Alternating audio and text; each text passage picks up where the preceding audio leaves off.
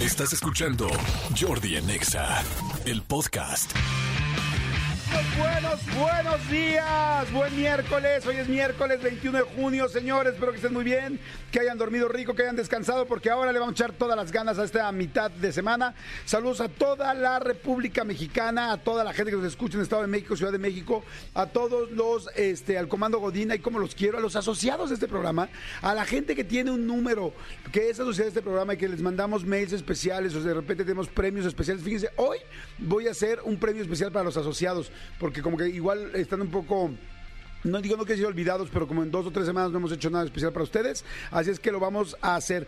Va a estar buenísimo el programa. Viene Dulce, la cantante, me da muchísimo gusto porque la mega admiro y la acabo de entrevistar en mi canal de YouTube la verdad estuvo muy interesante. Y este y tengo bueno un chorro de cosas. Viene la marcha del orgullo gay que va a ser este sábado, tengo entendido.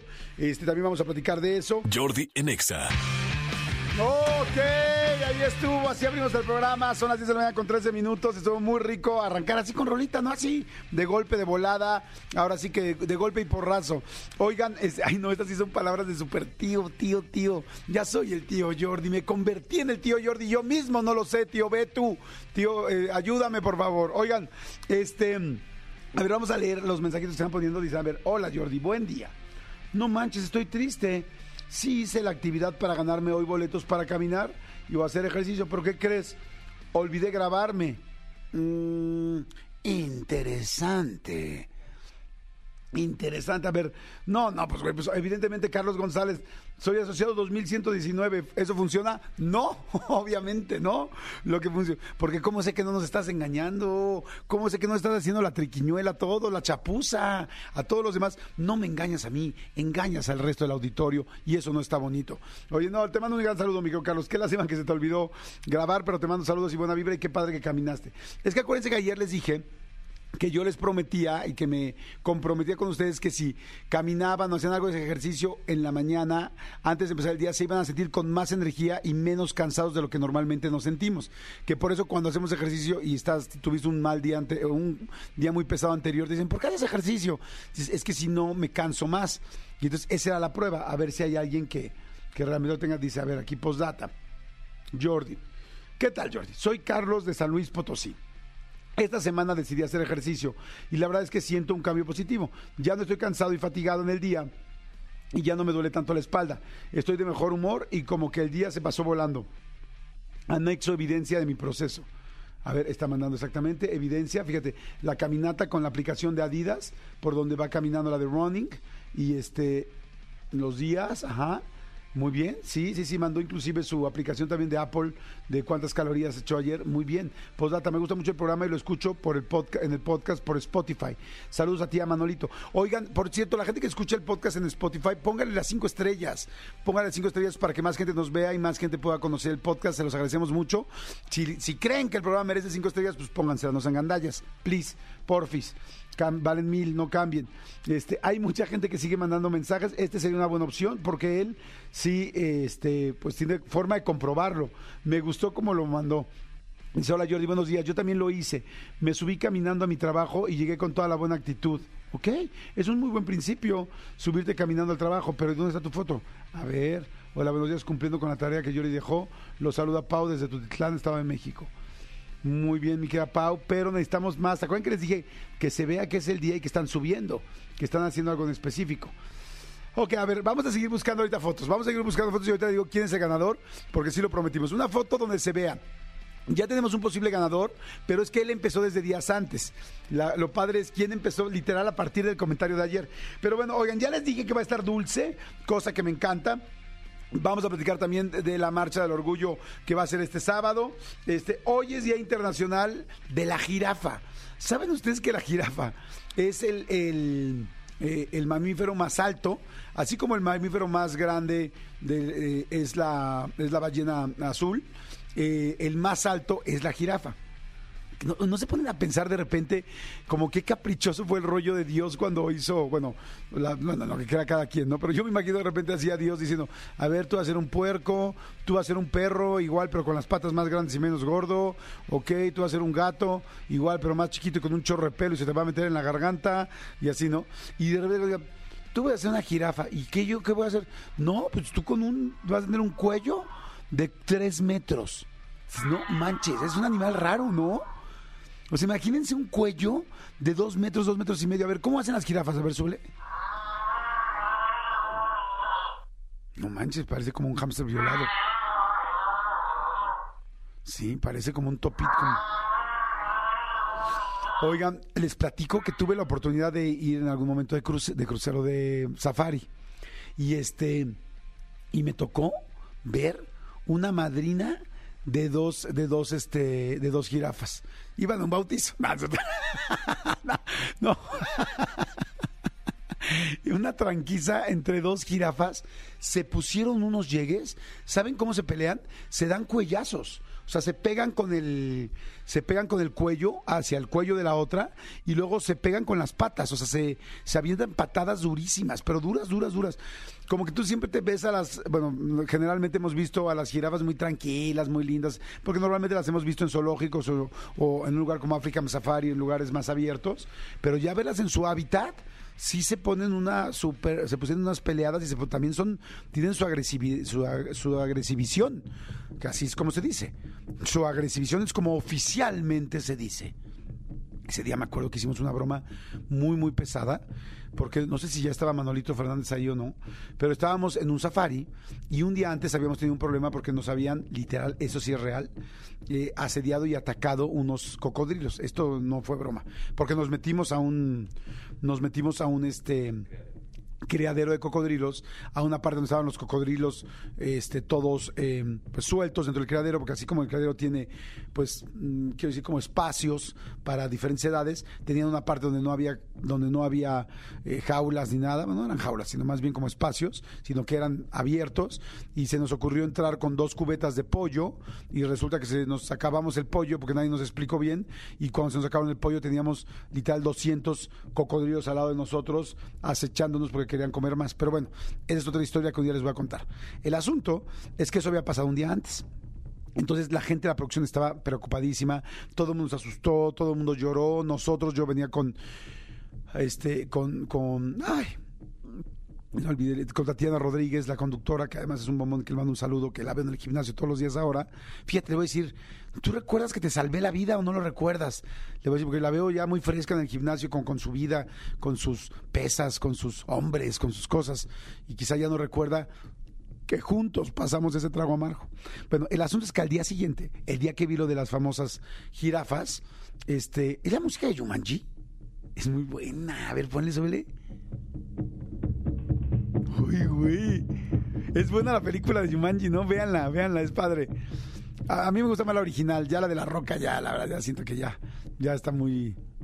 Lo único que me gustó de la de la roca y esas es que salen unos elefantitos bebés chiquititos, así como enanos, y están chistosos. Es lo único que me gustó. Pero bueno, el asunto es que ese día que voy a, la segunda, al segundo safari, vamos y este y pues fuimos a grabar unas cosas nada más ahí veo a las famosas jirafas en, modo madriza y este todo normal y no vimos nada del otro mundo más que pues animales y todo pero se nos ocurre estúpidamente esto se me ocurrió a mí, la verdad, muy estúpidamente, agarrar el radio y empezar a hacer como, oigan, tenemos un problema. Y entonces agarraba y soltaba el radio, ya saben, los walkie-talkies, y luego lo ponía contra la ropa.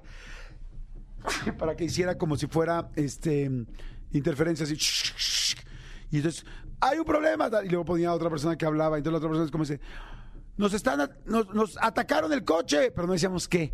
Atacaron el coche, los animales atacaron el coche. Y luego, se cayó, se cayó. Y, y volvemos a saltarla. Una broma neta muy pesada que estúpidamente me pareció chistosa, pero cuando llegamos iba yo con el productor de todo, porque íbamos a hacer unas cápsulas para Maseca, a Sudáfrica, nos fuimos a trabajar para allá, y este venía el mero mero, ¿no? venía este el, el, director, venía el camarógrafo y quizá un par de personas más. Y yo no, que era el conductor.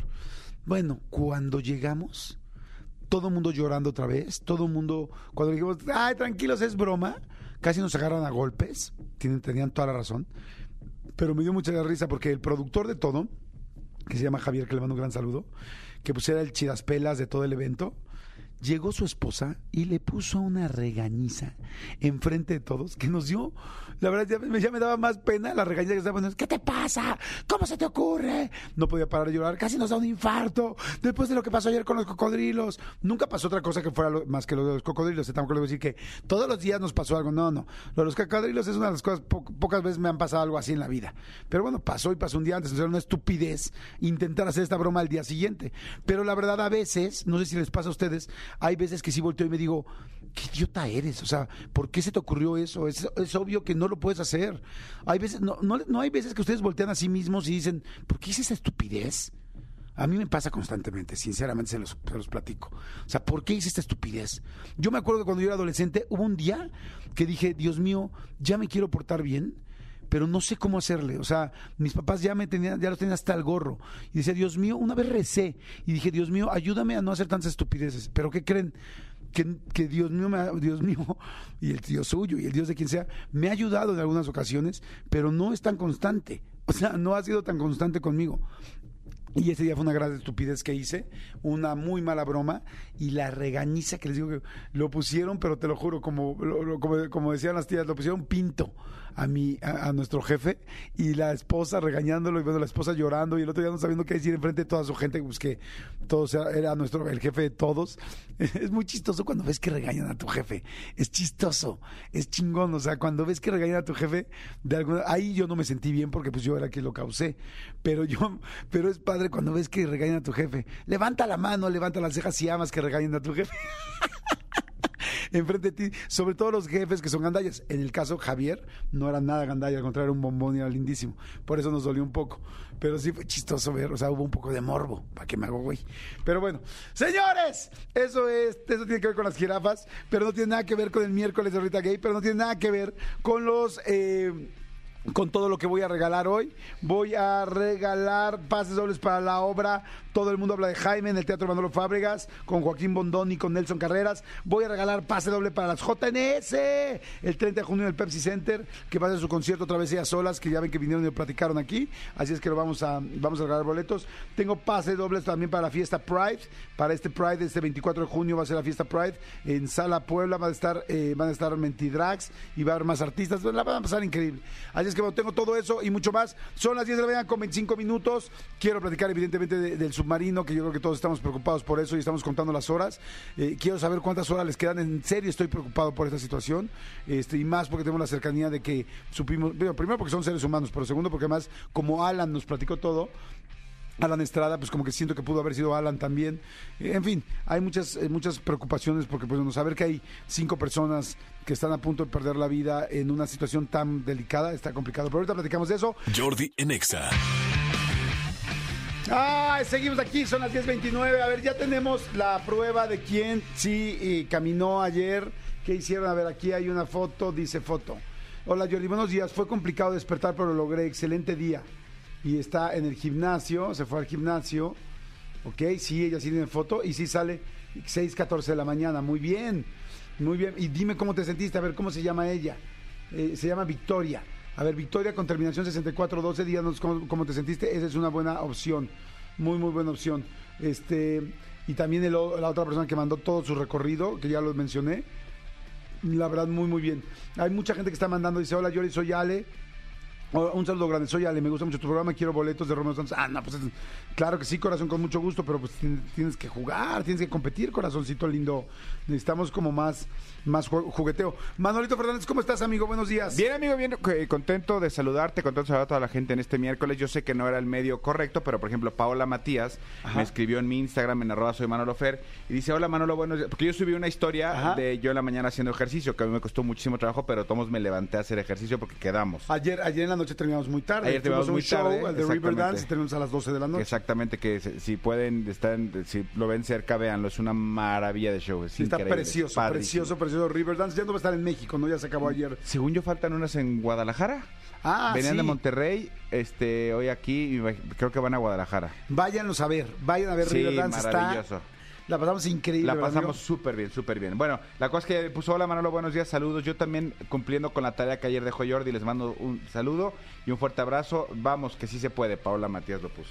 Ok, díganme cómo se sintieron. Además de la foto, díganme cómo, cómo se sintieron o cómo se están sintiendo ahorita los que hicieron ejercicio temprano. Sí, oye amigo, que, que, que, que por cierto quiero mandarle un abrazo grande, grande, grande a, a un buen cuate de esta producción, un buen cuate de, de, de- de nosotros dos, al querido Nino Canún, por el fallecimiento de su papá. Eh, falleció Nino Canún, periodista, este hombre con una trayectoria impresionante.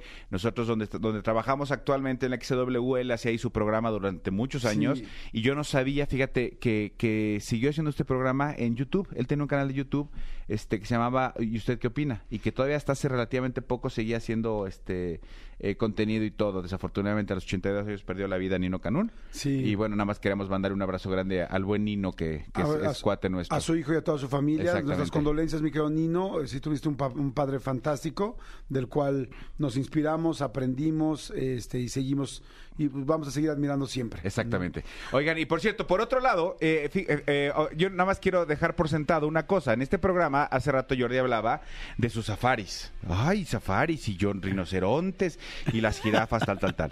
Los invito a que, este, a que esta semana compren la revista TV y Novelas. Viene un reportaje muy interesante de Jordi Rosado. Y dicho por Jordi Rosado y Cristian Álvarez, que lo leyó también, es mi testigo, que dice... Los fines de semana que no tengo a mi hijo, a mis hijos, me gusta pasear por Nueva York. Eso dice en la revista Declaración de Jordi Rosado. Ya, para, ya basta, Jordi, de humillarnos. Para con tus humillaciones a los que no tenemos ese, ese, ese poder económico, Jordi. Amigo, no son humillaciones, amigo. Es Ah. compartir una experiencia. Casual. ¿Y qué haces? No, cuando tengo a mis hijos, tal, tal, tal. Y cuando no, paseo, me voy a Nueva York. Me gusta irme a Nueva York. Y entonces sale la foto de Jordi en Nueva York. Dice, cuando no tiene sus hijos, Jordi se va el fin de semana a Nueva York. Y dije, mira, mi No, amigo pero es eso- muy potente. Pero eso no, no es siempre, es cada 15 días. ¿no? Exacto, porque exacto, es un fin sí y un fin no. En veces sí, Ni en que veces tuviera tanto no. recurso. No, no, no. Si digo que me gusta viajar y bueno, yo creo que lo pusieron mal porque no, no me voy todos los fines de semana a Nueva York en lo absoluto. O sea, sí, sí trato de viajar cada 15 días que no tengo a mis hijos, la verdad sí trato de viajar, pero igual me voy a Tepoztlán, igual me voy a Cuernavaca, igual a Acapulco y a veces sí puede ser un viaje fuera de México, ¿no? Sí. Pero bueno, pues depende. Basta de humillarnos, amigo. basta, ¿Saben quién sí se basta. va casi todos los fines de semana, bueno, cada 15 días a Nueva York? Marta de baile. Ok. Porque sus hijas viven en Nueva York. Ah, va a ver a sus hijas. Ah, va a ver, sí, ellas viven allá y no sé, digo, no, no tengo idea, pero me imagino que Marta debe tener una casa, un departamento allá, no sé, o renta, no tengo idea, no sé, pero ella sí va mucho a Nueva York. Por eso, cuando ven las fotos de Marta, se van a dar cuenta que muy seguido está en Nueva York porque eh, se lo conoce, o sea, para, casi les puedo decir que vive en los dos lugares, en los dos países. Bueno, yo les puedo decir que con esta canción Jordi se despierta todos los días. O sea, Jordi es, es- es con la canción con la que se despierta porque, pues, obviamente, eh, cuando habla, a ver sus acciones en Wall Street y, este, y a ver cómo está su propiedad ahí en. No, no, en amigo, no este- seas payaso, no. Lo que sí les puedo decir, eh, lo que sí es real, es que sí, posiblemente Nueva York es el lugar al que más he ido en mi vida de viajes. O sea, sí es, sí es mi ciudad Fuera de. México. Fuera de México. Sí, este, sí, por mucho. Es, mi- es mi- es una de mis ciudades favoritas. La verdad, la adoro, la adoro, la adoro. Si no han ido a Nueva York, les recomiendo mucho que vayan. Prepárense para el caos y está suciecitas las callecitas, ¿eh? Porque yo llevé una persona que nunca había ido y llegó, no eres tú, Cristian, no, para nada, y llegó y así como de, ¿cómo? Está sucio, está sí, pero hay mil cosas más que ver también. Digo, no, no es que esté sucio todas las calles, pero pues nos quedamos ahí por el rumbo, por, por la zona donde hay restaurantes. Pues sí, si Nueva York no es, el, no, o sea, no es este Palma de Mallorca, no. O sea, bueno, ya voy a hacer. ¿Cómo es Palma ya. de Mallorca? O sea, a No, ver, no, ya, ya. justo yo les iba a recomendar que si querían ver una jirafa, eh, fueran aquí al zoológico de San Juan de Aragón, ¿no? Este, que también las calles están un poco sucitas, pero ahí podrían ver una jirafa, porque obviamente pues no vamos a ir a un safari que a los que va Jordi. Este, y, y decirles, pues obviamente yo también la ciudad que más conozco, pues es aquí es Toluca, ¿no? Porque voy y vengo muy seguido a los outlets de aquí de Lerma. Son buenos. Ya sé. Pero ya de repente Jordi nos humilla con tú no, Cristiano, o sea, tú, tú no habías conocido, pero tú No, no. no, y es luego, que- no es tan bonito como Palma de Mallorca. No, amigo, no, no. Sí, no, no, estoy en, el- en la, en, en la arena movediza y estoy, Exacto, haciendo, y estoy exacto. haciendo una coreografía, ¿no? Tocaste la arena y estás haciendo angelitos. No, me refería a que Cristian Álvarez, es que Cristian Álvarez y yo, Cristian, cuando yo, yo fui cuando Cristian conoció por primera vez Nueva York, entonces me refería a que él no se había quejado de Nueva York, sino que fue otra persona con la que viajé por primera vez que decía, ¡ah! ¡ah! Esto es Nueva York, le digo, pues sí, pero sí tiene que gustarte, o sea, pues Nueva York es una ciudad caótica, no se oyen los ruidos, las ambulancias, pues es como en las series. Pero, como es, meterte par- en la pero es parte de su encanto, ¿no? Sí, es parte de su encanto. Es maravilloso. Pero bueno, pero no, no, no, no le hagan caso a las revistas y mucho menos a Manolo Fernández. Oye, amigo, ¿ya corté? No, hombre, están locos, ¿cómo creen? Y después podemos platicar del submarino. Órale. Es que sí estamos bien preocupados. Y como, como yo tuve la oportunidad, bueno, tuvimos la oportunidad de platicar con Alan Sí. y de estar con él, quiero... ah, Ambas que- veces, platicamos antes cuando ¿Aquí? no pudo, cuando sí vino a la cabina, luego lo platicamos en la entrevista. O sea, Alan nos contó lo complicado que eran las cosas eh, para esto y, y pues ya vimos que sí era verdaderamente complicado. Sí. Jordi en Exa. Oigan, seguimos aquí en Jordi Nexa. Ahorita le vamos a decir quiénes son los, quién es el ganador de que hizo el ejercicio. Es que saben qué, estamos viendo muchas fotos de gente que regularmente hace ejercicio. Exacto. Y que nada más mandó su foto de hoy también, hoy hice ejercicio por Mira, primera Jordi, vez, pero hoy no es empecé, cierto. aquí está mi proteína, mi shaker, mi Sí. rutina, mis claras de huevo batidas y mis papas. Sí, exactamente. Tú ya eres es un profesional. O sea, y, y- y mis dos caminadoras que tengo ya en la casa. ¿no? Exacto, Entonces, no exacto. manches, o, sea, o sea, estamos buscando a alguien que a partir del comentario de ayer se haya motivado que no hacía ejercicio y que a partir del comentario que dije ayer, hoy haya decidido caminar. No es que los demás haya estado mal, al contrario, qué padre que lo hicieron. Muchas felicidades. Pero ustedes ya saben, lo que queremos es el testimonio de alguien, cómo se siente hoy después de haber hecho ejercicio sin hacerlo. Exactamente, porque ni siquiera, o sea, ni siquiera yo les diré, yo empecé, no, o sea, yo también ya llevo ya un mes Sí. y yo hoy también este, estuve haciendo ejercicio, pero no a raíz de lo que dijimos ayer. Exactamente, esa era la, la idea. Oigan, a ver, el caso de- del submarino perdido, pues está mega ultra serio. Creo que ya todo el mundo sabemos. Creo que difícilmente alguien que esté escuchando esto no sabía. Este. Como ustedes saben, el, domingo hubo una expedición hacia el Titanic, en la cual ya habíamos nosotros escuchado de ella porque habíamos platicado en varias ocasiones con Alan Estrada, que es el único mexicano que la ha hecho. Y este y Alan nos fue contando todo, Alan, Alan lo superdocumentó. Entonces ya sabíamos de esta expedición, eh, se volvió a hacer una más eh, para poder ir a conocer pues los restos del, del naufragio del Titanic y resulta que bueno, lamentablemente, por si alguien no tenía idea, pues lamentablemente esta empresa que lo hace comercialmente, que tú puedes pagar y que tienes que pagar 250 mil dólares para poder bajar y hacer una lista de espera gigantesca, este, porque hay mucha gente que chistosamente tiene 250 mil dólares para poder hacer el sueño de su vida, que es conocer los restos del Titanic. Pues bueno, esta empresa que se llama Ocean Gate volvió a hacer una eh, inmersión más. Y lamentablemente en esa inmersión, pues a la hora 40-45 que empezaron a bajar en el domingo, se perdió la transmisión, se perdió eh, Comunicación. la comunicación con este submarino y, y, pues bueno, siguió bajando y no saben dónde está. Y hay muchas cosas que nosotros podemos platicar porque platicamos con Alan directamente aquí muchísimo de este tema. Y, y bueno, por supuesto está tremendo porque ya les queda muy poco aire a las personas que están, que son cinco cinco personas que están adentro, entre que están en el submarino, dentro de ellos está el dueño de la eh, De Ocean Gate. de Ocean Gate, El CEO, sí.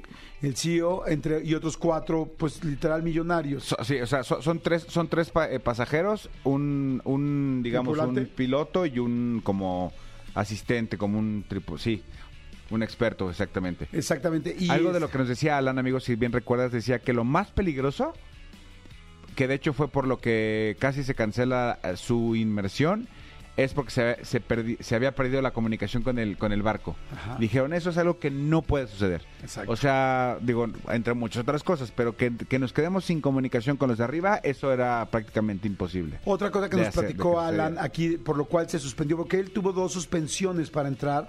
O sea, una, eh, el primer viaje de plano no bajó y la segunda vez le cancelaron, le pospusieron para un día siguiente la, inmersión.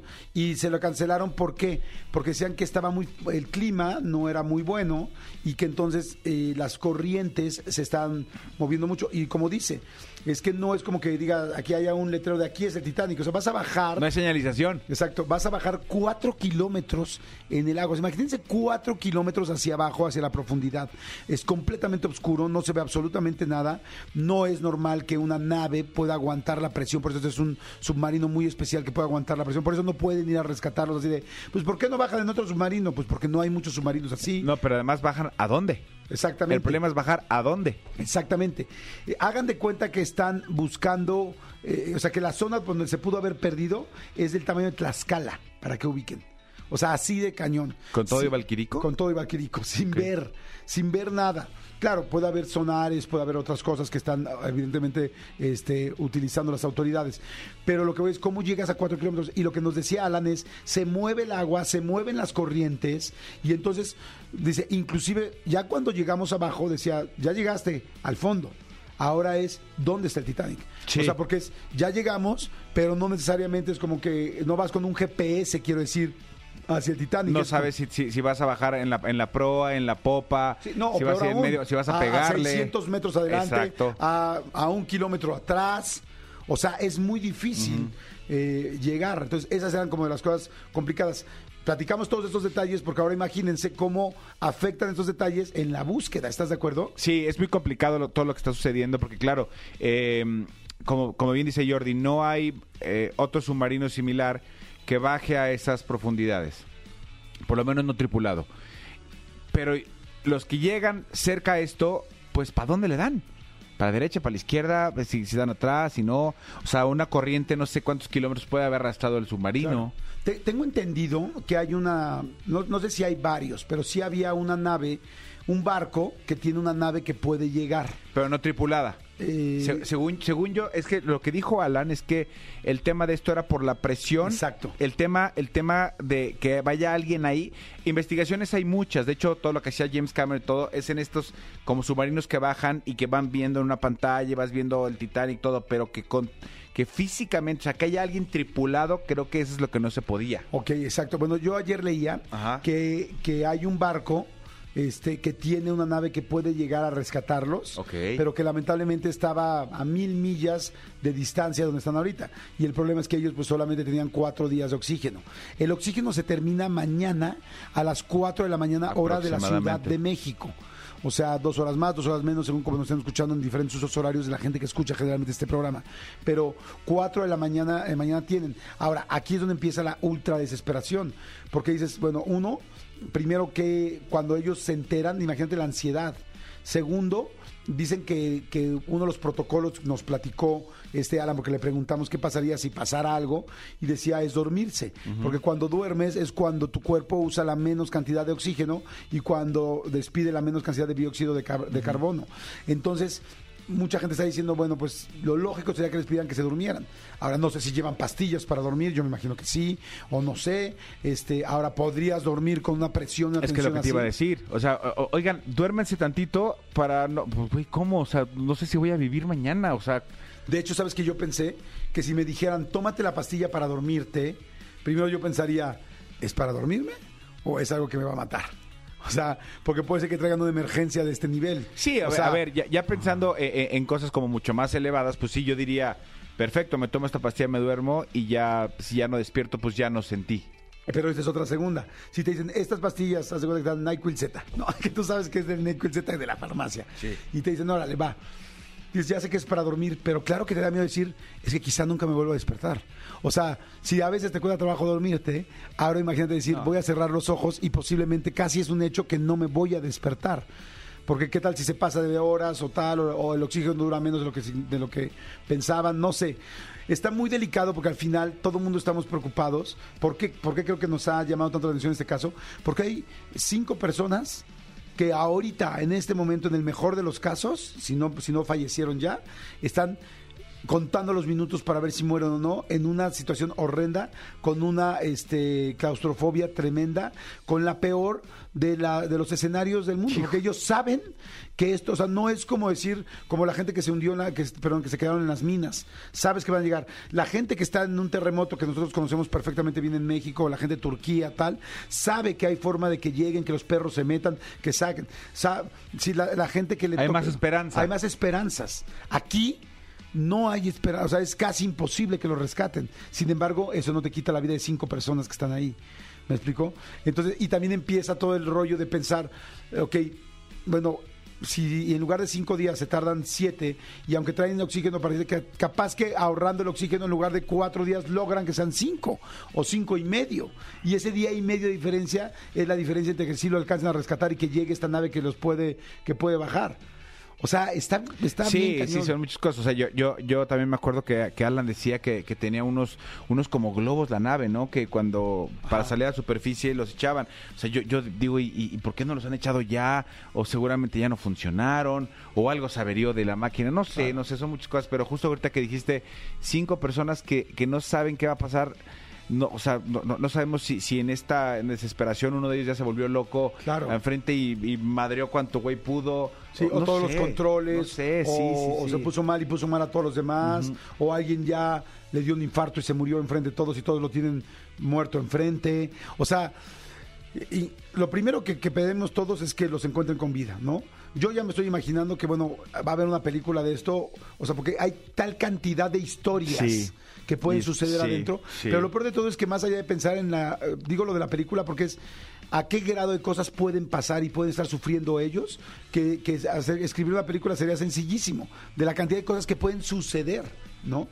Este, y luego, eh, yo sinceramente sí tengo que decir que cuando yo entrevisté, cuando entrevisté a Alan y cuando tuvimos a Alan aquí, lo estuvimos entrevistando en el radio y luego yo en el canal de YouTube, que ahí está la entrevista, que ahora ha circulado por todos lados. Ayer me hablaron gente de muchísimos medios internacionales para pedirnos los derechos de la entrevista, cosa que estuvo muy, por supuesto lo cedimos a todo el mundo para que todo el mundo pudiera conocer esto. Pero gracias por, por pedirlos. Exactamente, pero qué amables que los pidan exactamente. Este, ah, yo desde que vi todas las imágenes de Alan y lo que me platicaba, me sonaba con muy poca seguridad. Me sonaba no hecho tan profesionalmente, sinceramente. Cuando vi el, submarino, lo vi, pues para explicarlo de una manera sencilla y coloquial, chafón. O sea, como que decía, ay, cabrón, o sea, esto va a bajar cuatro kilómetros y no existe tal, y la presión y tal. Me sorprendí muchísimo cuando yo vi el video, porque antes de hacer la entrevista vi el video completo, que el control con el que bajan el submarino es un control de Xbox Muy parecido al Xbox, sí. o como o de PlayStation, pero es uno de un game, es gamer.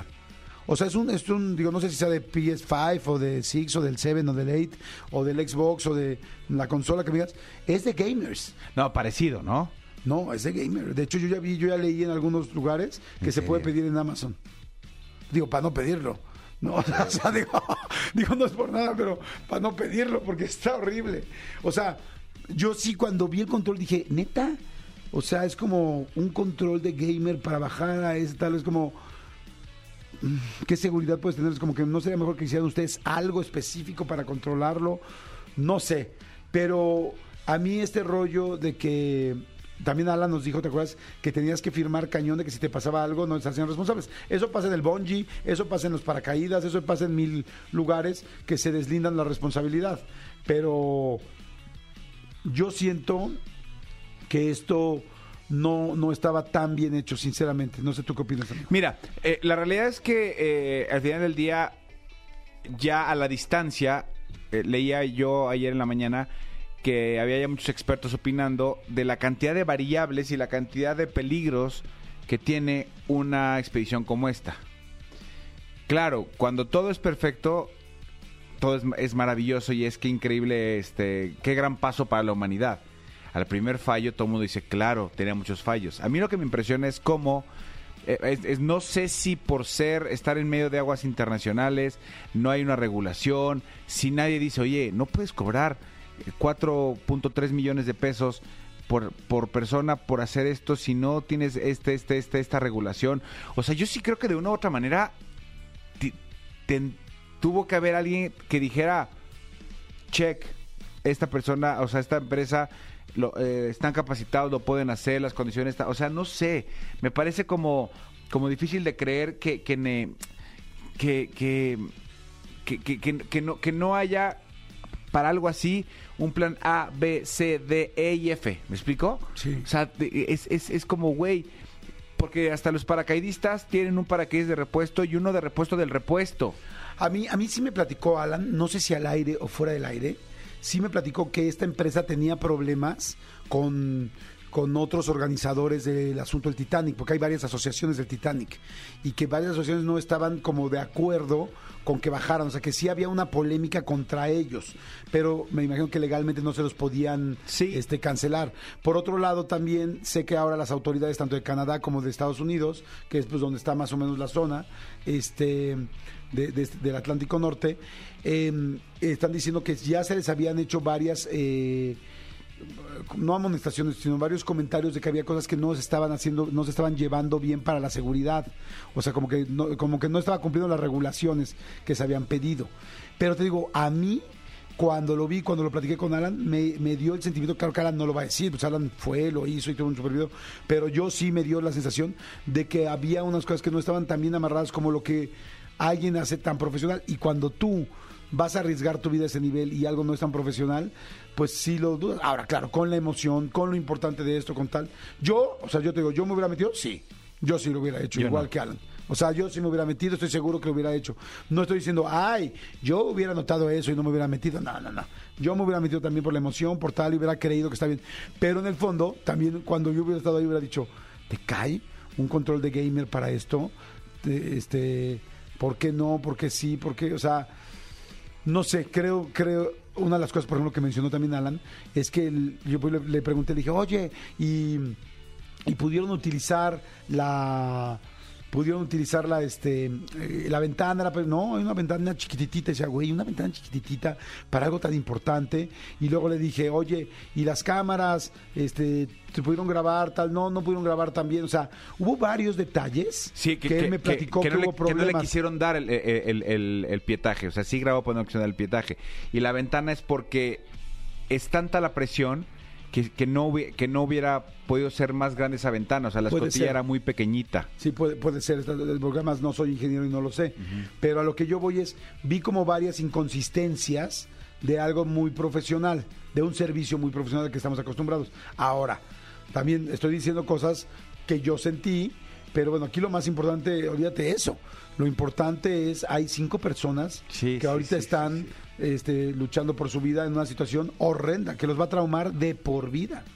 O sea, ojalá salgan. En el mejor de los casos. Exacto, en el mejor. Pero si salen, esto va a ser una situación pues que de por vida les puede afectar, ¿me explicó? Emocionalmente, ner- en los nervios, en su salud, en muchas cosas.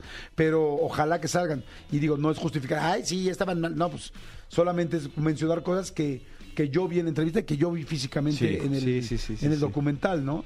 Sí, sí, sí. pues, ah, no sé, los, los accidentes suceden, lo sé, pero hay cosas que sí dicen, güey, si no tienes para qué meterle la mano a, los, al, a la boca de un león, pues no la metas. Ahora, tan Porque seguro. siempre hay un, un dejo de, de, de probabilidad de que el león cierre la boca, ¿no? Claro. Tan seguro estaba el director o el dueño de esta compañía que estaba haciéndolo bien, que, él viene. Que él viene. Y su, o, sea, y su hijastro también. o sea, eso habla de que evidentemente él confiaba de que todo estaba, que había un riesgo, pero que había seguridad. O sea, pobre, la verdad, espero de todo corazón que salgan con vida, como yo creo que todo el mundo, y creo que mucha gente vamos a estar pendientes Sí. a las en la madrugada de hoy. Y ojalá que logren ahorrar más oxígeno y que si se tardan una hora o tres o cinco horas más, lo saquen con vida. Sería fantástico. Si durante la transmisión de este programa tenemos novedades, se las iremos informando. Sonó como, como cable informativo. ¿verdad? Exactamente. Jordi en Exa.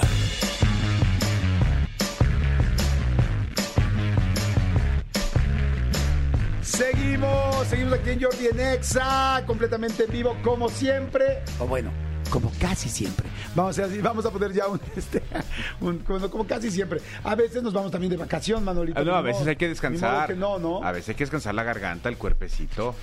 El cuerpo de repente pide esquina.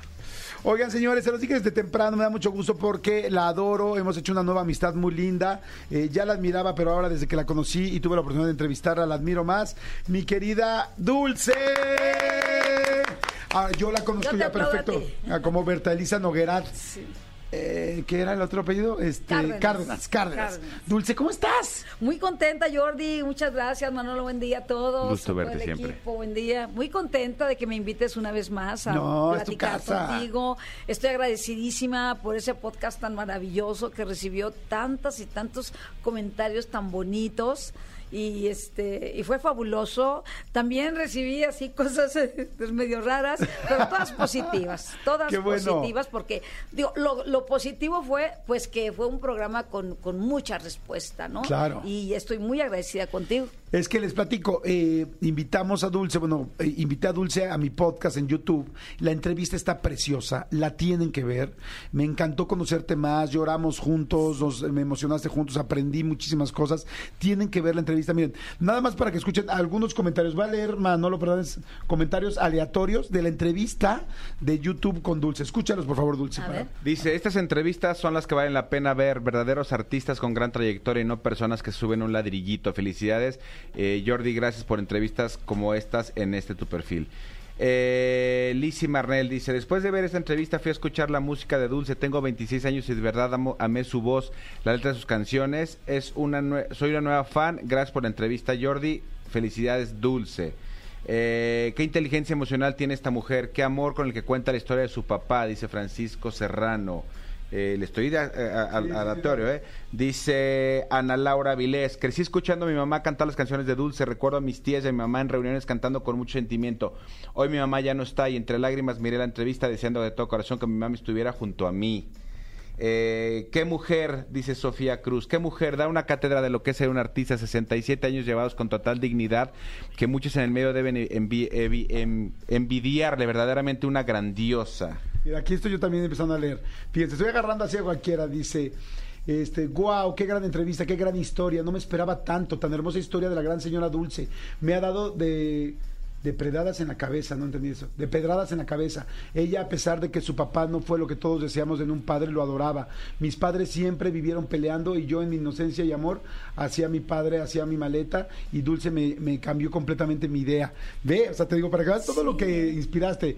¿Qué otra tienes por ahí, amigo? Dice, me encanta que los valores que tiene Dulce no pasan de moda y se los inculca la madre y padre o tutor. Dice, deleite de entrevista y un ejemplo de que mientras una mujer sea una dama, no se conforma con menos de un caballero. Felicidades por su éxito con su hermosa carrera y sobre todo por la calidad de hija que fue en vida de su mami y que lo sigue siendo aún respetándola y honrándola hasta el cielo. Dulce, mis respetos, no sabía tu historia. Este, Jordi, qué joya de entrevista. Tengo 41 años. Escuchaba Dulce gracias a mi mamá, pero como me pero como me he estremecido, se me puso la piel chinita con el con el bello amor que tuvo Dulce. Lloré con la historia de sus papás y sobre todo me reí muchísimo. Dulce, eres una mujer súper divertida. No siempre comento las entrevistas, pero esta en especial me fascinó. Felicidades. Dice, nunca había tenido la oportunidad de ver una entrevista de Dulce. Qué señorona tan bella, sencilla, a pesar de tanto éxito. Y admiro cómo cuidó de su mamá. Bendiciones del cielo para ella. Fíjense nada más. mi Al querida azar, Dulce, ¿eh? todo- Al al azar. azar. Sí, al azar. ay, no. Es que, es que, en serio, Dulce, eres una persona que más allá del artista, eres un ser humano que da muchos ejemplos y que me encantó porque inspiraste a mucha gente en la entrevista. Gracias, Jordi. Bueno, es que para mí la gente es lo máximo. La gente conmigo ha sido tan buena, la gente ha sido tan cariñosa, tan, tan paciente de escucharme tantos años y de seguir escuchando mis canciones, que yo realmente al público lo único que tengo es que darle gracias, gracias y nada más que gracias. Y algún día que yo pueda, quiero hacer un, un concierto Ajá.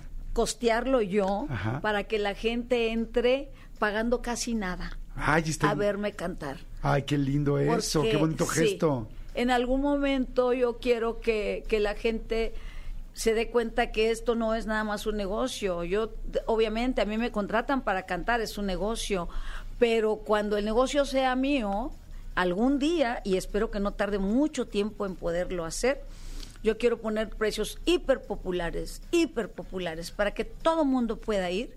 Y yo, en lugar de que a mí me paguen, yo pagar Wow, qué con lindo. mi sudor, con mi piel, con el pelo que se me quede en el escenario, pagarle al público con, todo mi amor y todo mi corazón por todos los años que me han brindado de aplausos y de amor. Ay, eso estaría lindísimo. Eso lo voy a hacer Es y tú me vas a ayudar, ¿vale? Yo Aquí te voy a ayudar. De hecho, ya tengo la idea. Ahorita, ahorita que lo estabas hablando dije, ya sé cómo. Dale. Dije, pues mira, Dulce pone su, evidentemente todo su talento, Todo. canta y todo y no va a cobrar un peso porque es lo que quiere que la gente. Exacto. Conseguimos tres patrocinadores que ayuden y que pongan el escenario, que pongan el lugar, el venue, tal.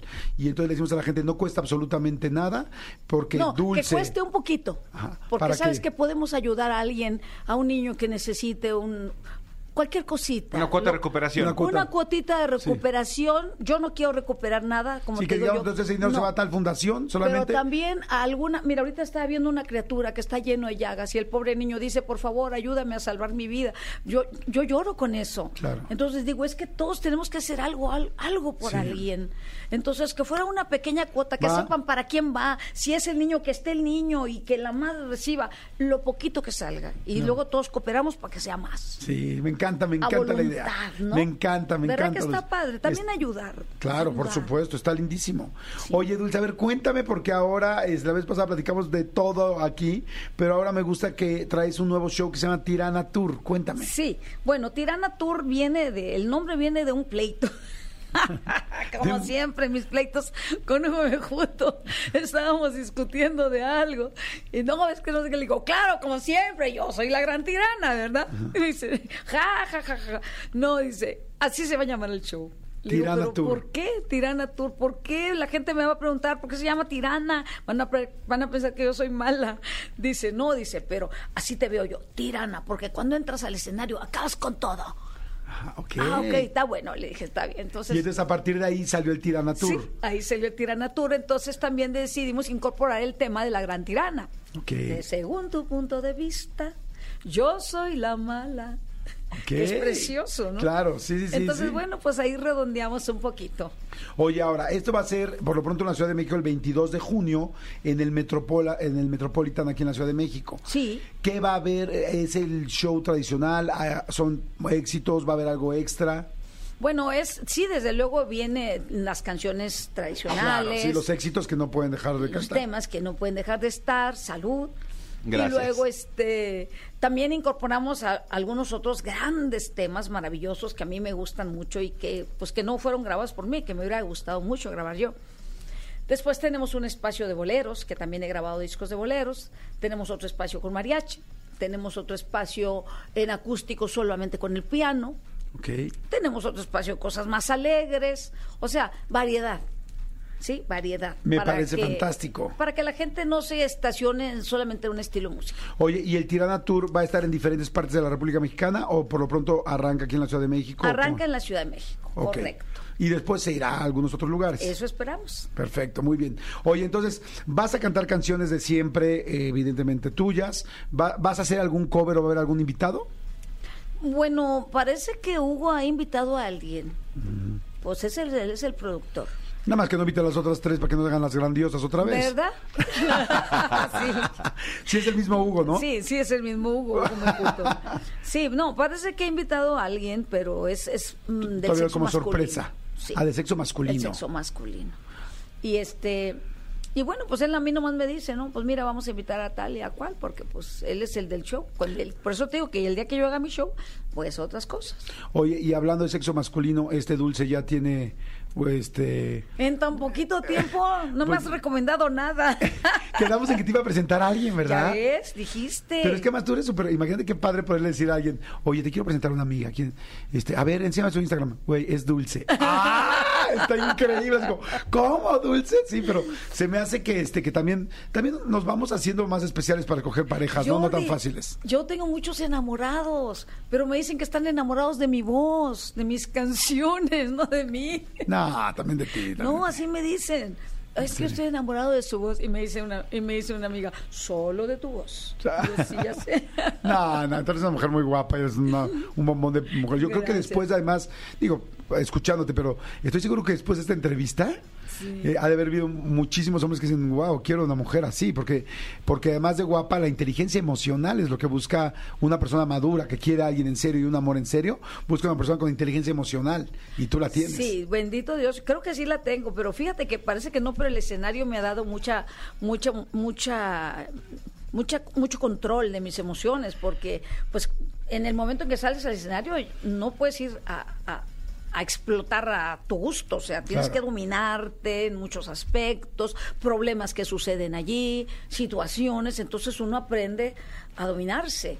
Pero habrá quien nunca aprendió, ¿verdad? Claro, por supuesto. Pero sí a mí me ha servido mucho todo lo que hago para, para ser más resistente. Ok, el evento es, eh, bueno, eh, la- la- el Tirada Tour arranca el 22 de junio en el Teatro Metropolitan de la Ciudad de México. Los boletos están a la venta en Ticketmaster. Sí. Apúrense, ¿eh? Ya es el metro- mañana. Este, porque, bueno, entonces ya debe haber muy pocos, ¿no? Claro, es que es ya mañana 22 de junio. Sí, ya es mañana. Bueno, pues megabuélenle, porque acuérdense que el Metropolitan tiene 3.400 butacas, 3.600. Te invito, y, Jordi, ¿vas a venir?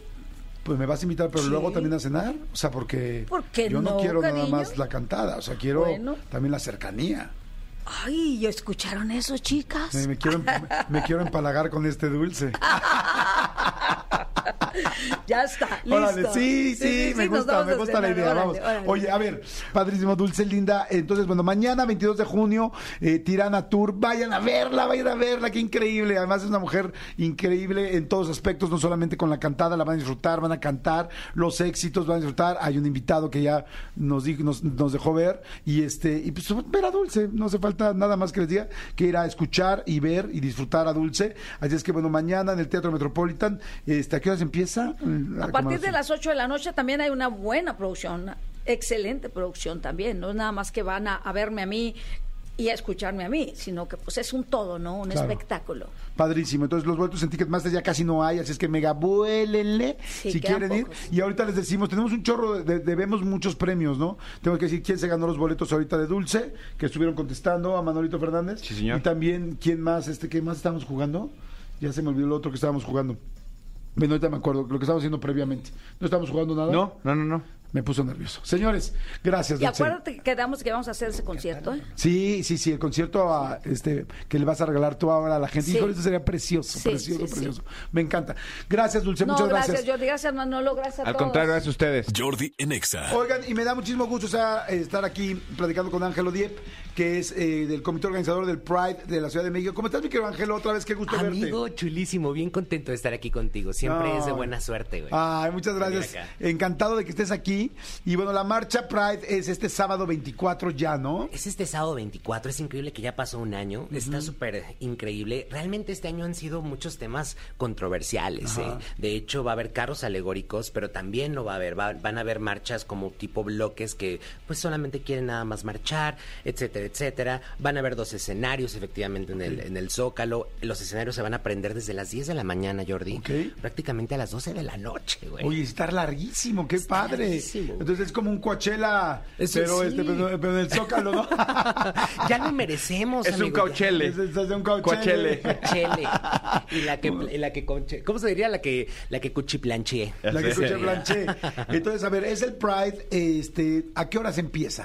Empezamos desde las 11 de la mañana, efectivamente, en el, en el Ángel de la Independencia. Vamos a cortar el, el listón. Es nuestra 45 marcha LGBTTIQ+. Lo tengo que decir todo porque si no me cuelgan y dicen, no, nada más estás a favor de los gays. Claro que no, chicos, ¿no? Claro. Eh, e Yo iniciamos el siempre digo aquí, es que hoy es miércoles de Rolita Gay en este programa y siempre digo LGBT 3.1416. Y luego me preguntan, ¿por qué ese es 3.1416? Porque ya ven que el número de pi es como infinito, bueno, no, es, no, no sé si es infinito, pero bueno, es un número muy largo. Claro. 3.1416, 71. Entonces, como que yo siento que como en toda la diversidad sexual siempre hay cosas nuevas que Claro. estamos conociendo. Entonces, por eso digo, LGBT para adelante, con todo, con todo, con todas las nuevas adhesiones y, evidentemente sin, sin dejar fuera a nadie. Te ¿no? lo voy a robar, ¿eh? Te lo voy a robar. Está ¿Me lo- me bueno. lo prestas? Claro, por supuesto, decirlo? Ok, para que lo digas. Sí, pues iniciamos el corte de listón e inmediatamente empieza todo lo que son, primero, los contingentes homoparentales, lesboparentales, las familias, el comité histórico, que me encanta trabajar con ellos porque también ellos trabajaban desde hace más de 30 años Ok. por nuestra lucha, entonces van, van hacia el frente, obviamente las chicas trans de, de nuestra comunidad y las familias, y entonces empiezan ya finalmente los carros alegóricos. Obviamente los carros alegóricos, obviamente el mejor será de inventadas. Amo inventadas, entonces van a estar, híjole, son este año, son 65. Quisimos hacer un poquito menos porque el año... ¿65? Sí, el año pasado eran 125. No es cierto, Wow. tantos. Sí, y este año decidimos junto con el gobierno de la Ciudad de México el, el reducirlos un poco porque te- estaban saliendo todavía a las 8 de la noche. Sí, no, era muchísimo. Entonces era, era esto, pero sabes, es, es algo bien bonito, Jordi, porque gracias a Dios México se está abriendo y está dando un paso agigantado eh, para la comunidad LGBT, van más familias, eh, eh, ahora casi que la, que la misma comunidad, eso me enorgullece mucho, van los papás de, soy hija, soy papá de, ¿cómo se llama?, de chico gay, soy mamá de, eso, eso es cosas que te tocan el corazón, las fibras y no tiene, no tiene un precio, Jordi. Eso está muy lindo porque realmente cumple el objetivo de lo que es esta marcha, ¿no? Así es. Que es la marcha del orgullo, del orgullo de, de la orientación orientación sexual que cada quien tenga, Claro. de, de que todo, de, de- de- de la equidad en todos, de la inclusión en todos. Está muy lindo, me da mucho gusto. Increíble. Fíjate que hay muchas cosas que me dan orgullo de México y otras que no. Pero de las que me dan mucho orgullo, una de esas es esto, que efectivamente siento que, que está mucho más abierto como país, que estamos entendiendo mucho más lo que debimos haber entendido hace, Hace mil desde- años. desde siempre. Exacto. Y que, y que México... eh, Fíjate, México no somos primermundistas en muchas cosas, ¿no? En la parte económica, en, en los negocios, en algunas cosas no somos primermundistas. Pero sí siento que somos primermundistas en el corazón. En el corazón. En ser personas eh, empáticas, amables, afables con las personas y bueno, mucho más con, nos- con nuestra propia comunidad. Entonces se me hace que, que en esto sí, México más adelante puede ser un ejemplo para también para muchos otros países del mundo. Así es que me da mucho gusto que cada vez se abre Muchas más y más y más eh, México en algo que es completamente, pues, que, debe, que somos, debemos de ser siempre un país más que inclusivo, ¿no? Un mundo inclusivo. Exactamente. Entonces está increíble. ¿Qué artistas vamos a ver en la en, en el orgullo, en la marcha, en la Bueno, marcha Pride? La Bella Cat va a ser la encargada de ser como este año como, como Ah, una padrísimo. reina. Pero tener- tenemos varias activaciones. Obviamente va a estar Edwin Luna de la Tracalosa. Por primera vez está Tatiana con nosotros. Yo Ah, estoy qué súper contento, güey, porque cuánta comunidad LGBT no crecimos con Tatiana. Claro. ¿Sabes? Yo, Angelo Diep, te podría decir que yo soñaba con ser Tatiana, güey. Claro. Y yo iba a verla todo el tiempo. Viene, obvia- bueno, ya dije Bella Cat, bien, híjole, es que son tantos, son, son 72 artistas. No, bueno. Vienen desde Italia, vienen desde Madrid. eh, vamos a tener una fiesta especial con Belinda en el Mondrian. Ay, ya dije una marca, perdón, no me, no me maten. Este, una, un, un after party eh, padrísimo. También vamos a tener un after party de Exa Radio, entonces eso va a estar súper, súper más cool. Vamos a ver, déjame recordar quién más viene. Viene. Viene B-Rec, que es un nuevo talento, Luis Arturo, Ajá. que ah, no, eh, acaba de salir de novelas, que está increíble el, el chico, Lalo Barajas, eh, obviamente viene de, de, gente de la comunidad eh, trans a representarnos, vienen muchísimas dragas eh, conocidas. Pepe y Teo van a ir o no van a ir esta vez? No sé, me los encontré por allá en un programa donde tú andas, en Ajá. una televisora, Ajá. y creo que tienen chamba, pero yo los invito. Ay, ojalá que vayan. Yo que vayan todo el mundo, la verdad es que, y es un tema bien importante, Jordi, este año que, que se suscitó en redes sociales. Yo, Angelo, no puedo, no puedo, yo no vendo mi marcha a nadie, yo no pertenezco a ningún partido. La marcha es apartidista y creo que por eso mismo he recibido muchos, muchos ataques justo en redes sociales, porque la marcha es de quien la marcha. ¿Me entienden? Yo no, yo no me vendo a intereses políticos y por eso es que el Gay Pride puede ser diverso con su misma diversidad. Y justo yo le hago una invitación a todos los influencers, a los artistas, a los que quieran sumarse, conductores, aliados, aliades, que vengan, que vengan este 24 de junio y que celebren con nosotros y que se acerquen también a nuestras redes sociales para que todavía tenemos algunos espacios para que puedan cantar o puedan conducir o puedan, podamos hacer algo súper chido. Padrísimo, pues bueno, no se la pierdan, es este sábado 24 de junio a partir de las 11 de la mañana. Exacto. Arrancan, dijiste, en el Ángel de la Independencia y en el Ángel, y, perdón, y en el Zócalo van a estar uno Desde de los las 10 de escenarios. la mañana. Desde las 10 y el otro escenario, ¿dónde va a estar? Eh, a un lado, justamente, que es un poco más cultural, que es de otro comité también, ah, que no me quieren mucho, pero yo sí los quiero y les mando muchas bendiciones. Estamos así de divididos hoy en día, de repente, en la comunidad LGBT, como yo te decía, por intereses, porque al final del día yo hago un llamado para que nos unamos, nos unamos todos porque nos tienen que ver unidos, chicos. Estamos, recuerden, representando a los que perdieron su vida en este movimiento, a los que fueron presos de su libertad, a los que siguen siendo discriminados, Claro. hasta en un hasta en un transporte público. Claro. No podemos desviarnos del objetivo. De acuerdo, pues mucha suerte. Que les vaya Gracias, Jordi. increíble este sábado 24 de junio, la marcha Pride. Muchas gracias, mi querido Ángelo. Y señores, vamos rapidísimo a este el expediente X, ¿no? Vamos al expediente. Mételo por favor, mi querido Elías. Vámonos. Expedientes X. Porque hasta los temas más irrelevantes merecen ser comentados. Jordi Rosado en Exa. Es momento del expediente X, Manolo Así es. Fernández. Así es, amigo, el expediente X. Fíjate que te quiero comentar este expediente que sucedió en China. China. ¿Conoces China? No, te digo que solamente conozco Hong Kong, pero luego Hong Kong no lo consideran parte de China. Ah, O sea, hay como un rollo ahí medio que está en chino. no Sí. lo entiendo muy bien. Yo solo el papel. Eh, Solamente conozco Hong Kong, pero espero pronto conocer China y este y, y la muralla verde. ¿Esa cuál es? ¿Dónde? La muralla china. es que hay unas partes que está verde por el musgo debajo. Fíjate, o sea, yo, yo honestamente sí decía, madre, la muralla verde, ¿qué es? Yo pensé que era otra parte, este, de... No, no estoy jugando, pero sí me gustaría mucho conocer la Sí, yo muralla también, china yo también ir quiero, China, sí. quiero ir a China. Mi mujer no eh, me dijo que no, que Japón sí, pero que China no se le antoja ni tantito. Pues fíjate que a mí antes me pasaba eso. Y la verdad es que ¿Con cada mi vez mujer? mandé, no, no con tu mujer, con este también con pensar que de repente no se me antojaba tanto China como Japón.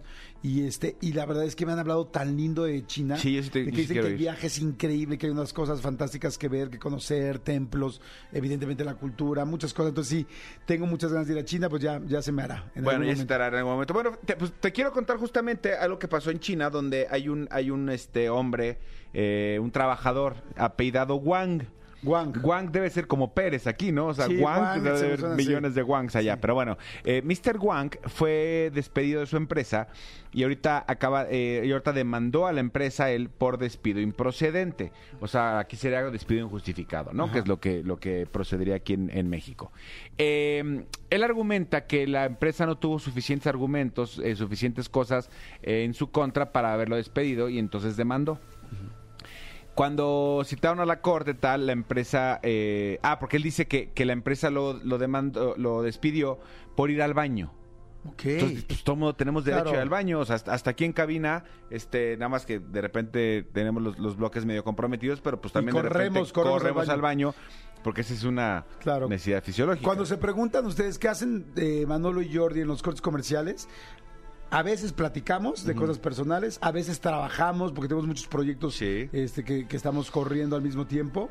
Este, a veces eh, grabamos algo que tenemos que grabar del Alguna programa. mención, claro, Alguna ajá. mención o algo. Y, y muchas veces vamos al baño. Muchas veces corremos al baño, que Yo sobre afortunadamente... todo que hago mucha pipí. Físicamente, o sea, tenemos un baño literal aquí a 10 pasos. Entonces Sí, es una maravilla que a quien se le ocurrió construirlo. Pero bueno, lo despidieron por ir al baño. Entonces, claro, la gente, pues esto le causó indignación, como de, a ver, güey, no puedes correr a alguien, un empleado, porque Sí. se para al baño, ¿no? Claro. Y entonces, Sí, este, pero aquí viene la vuelta de tuerca. aquí ¿no? viene la vuelta de tuerca. Aquí viene el si, plot no, twist. si no, no sería un expediente Claro, X. sí, sí, sí. Sería una nota normal. Una nota normal. y eso no Exactamente. No. Exactamente. Notas normales en el expediente X. No. Y entonces cuando empiezan a, a investigar, resulta que este, este hombre, eh, él, él argumenta que únicamente tomaba tres pausas eh, al día, o sea, en todo el día, en toda su jornada laboral, únicamente se levantaba tres veces para ir al baño, tres veces. Y ahí dices, bueno, pues a ver, Normal, nosotros ¿no? simplemente aquí en tres horas vamos a veces más de tres veces al Sí. baño, ¿no? Ya sea para el uno, para el dos o para el tres. ¿Cuál sería el promedio de la gente para ir al baño en una oficina? Comando Godín, díganos. Ay, tenemos que decir los ganadores, ¿no? Los ganadores hay que decir, este... Pues, sí, Pues yo creo que ¿no? en, una- en un trabajo de ocho horas, o sea, de 8 de la mañana a 6 de la tarde, por decirte algo que es un horario normal, pues yo diría unas cinco, ¿no? ¿Cuatro? Sí, unas cuatro veces. Hasta para pararte y, eh, Eh, y es que- aflojar las piernas es que y que dependen las de muchas cosas. vuelvan a recuperar su ¿Qué redondez. tanto café tomas? ¿Qué tanta agua tomes? Sí. ¿O qué desayunaste? Tal, tal, tal. Sí, varias veces. Pero bueno, él, él decía es que, es que únicamente me levanto tres horas al baño. Cuando de repente sacan una, una estadística eh, a la hora de- del tema legal y todo eso, eh, sacan el tiempo efectivo que el güey pasaba trabajando y el tiempo efectivo que pasaba En en el el, baño. De su jornada de ocho horas, Ajá. ¿cuánto crees que pasaba en el baño? Pero lo normal sería que te dijera 30 minutos, pero pues imagino que es mucho más. Eso imaginas. ¿Eso será? ¿Quién sabe? El güey de su jornada de ocho horas Ajá. llegó a, pasta- a Ya, ya pasar me pusiste a pensar, ajá. llegó a pasar hasta seis horas en el baño. No es cierto. ¿Seis horas de seis baño? horas en el baño. Eso es el rey del estreñimiento. O sea, eh, eh, él, él- él lo- él dice, fue, fue operado hace relativamente poco de un problema anorrectal que tenía. Me encanta porque en el expediente sí dice Qué un bonito. problema anorrectal, ¿no? Y entonces él, él seguía con algunos dolores, algunas molestias, y entonces dice que cuando llegaba al baño, pues no le gustaba ni pujar ni nada. Entonces ahí se O quedaba. sea, como que le da miedito. Cuando te da miedo pujar y estás grande, ¿no? Exactamente. O te acaban de operar. O te acaban de operar. Entonces ahí se quedaba. Y entonces de repente él seguía, seguía el dolor, seguía la molestia. Entonces en lugar de, de decirle al doctor o decirle a su jefe o me siento mal o tengo que ir a ver, mejor se esperaba por cualquier cosa que pasara. Y entonces No tiene madre. pasaba entre 3 y 6 horas diarias No, no, no. sentado en el excusado. O sea, en el baño. Todavía trabajara desde ahí, ¿no? Todavía dijeras, oye, el cuate se dedica a ventas y me vende cañón desde ahí porque trabaja en línea y prende su camarilla, o sea, no prende su cámara, pero hace zooms, ¿no? Por ahí de echarte un zoom en el baño, pero este, pero güey, seguramente no. Sí, en el momento que empezaron a detectar esta, esta situación anómala, y no, ah, no, no me refiero por la cirugía, Claro. sino anómala que, que era, que era normal, eh, empezaron a medir. Entonces, en un periodo de 10 días, o sea, ok, vamos a medir de este lunes al próximo eh, viernes, o sea, 10 días efectivos, perfecto. En esos 10 días hizo un total de 22 pausas para ir al baño. No, no, no. 22 pausas. Que duraron, cada pausa duraron entre 47 minutos y 6 horas. No, está loco. O sea, hubo un día que se paró al baño y regresó 6 horas después a trabajar. No, no. Te digo algo, es que digamos que sí estás enfermo. Digamos que tienes una bronca estomacal seria por tu operación. Güey, pues te reportas enfermo.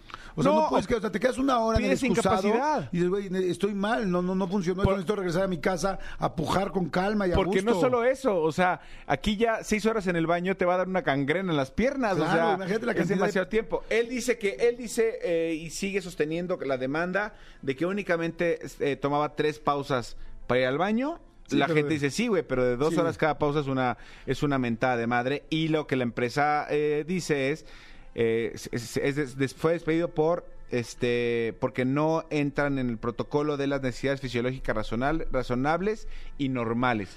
Estoy de acuerdo. Yo Eso siento, viene en el código. yo siento que con la compañía de este güey la cagó. La cagó, o sea, exactamente. al 100%, ¿estás Al revés, acuerdo? más bien no podía. Claro, no, no Más bien podía. exactamente. No, terrible, sí se merece la Sí, despedida. Mr. Wang, muy mal. Ojalá fuera Wang, pero Wango. Sí, de Wango no tiene nada. O. me gustó, amigo, me gustó muchísimo. Ahí está el expediente. Gracias, amigos. Señores, nos tenemos que despedir, pero este, los ganadores ahorita les vamos a poner también en este eh, digital, les vamos a decir quién ganó, ahorita les marcamos. Ta, ya me acordé que era el otro que estábamos jugando. La persona que hizo el ejercicio en la mañana. Ah, ¿ya lo tienes? Dímelo, dímelo. Te los digo de una vez. Y los boletos de dulce. Y Manolito, se acabó. Me tengo que ir de volada. ¿Quiénes son los ganadores? Tony, dilo, dilo tú. Dilo con tu vocecita, por favor. Amigos, buenas tardes. Con la voz de Mickey. No, no, la voz del Mickey no. Y los ganadores son. No, ya en serio, los ganadores son. Carla Úrsula ganó los boletos para ir a ver a Dulce a través de adivinando las canciones del soundtrack, fue la que más adivinó. Mientras que la persona que mandó lo del ejercicio y realmente lo hizo, de que no era un experto ni nada, es Marisela Ramírez con la terminación. Aquí la tengo, 7905. Perfecto, muy bien. Gracias, Marisela. Gracias a todos. Manolito, gracias. Al contrario, esta mañana. Gracias a todos. Perdón, este secretario, gracias por toda su chamba. Me tengo que ir. Nos escuchamos mañana, jueves. Bye. Escúchanos en vivo de lunes a viernes a las 10 de la mañana en Exa FM 104.9.